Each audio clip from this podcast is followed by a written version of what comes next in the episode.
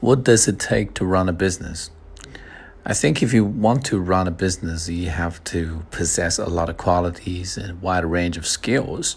Among them, I think the most important thing is that you need to know how to motivate others.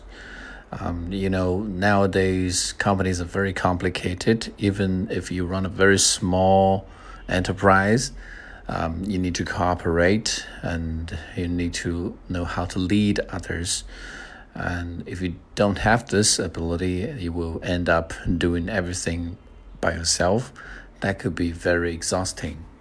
Moreover, I think the owner of the business also needs to be very visionary and insightful. He has to know, you know, which direction the market is going to, so that you know he could um, uh, make better use of the trend take Jack Ma for example. About you know one or two decades ago, he established the first e-commerce company in China because he realized that the uh, e-business is going to bloom in China.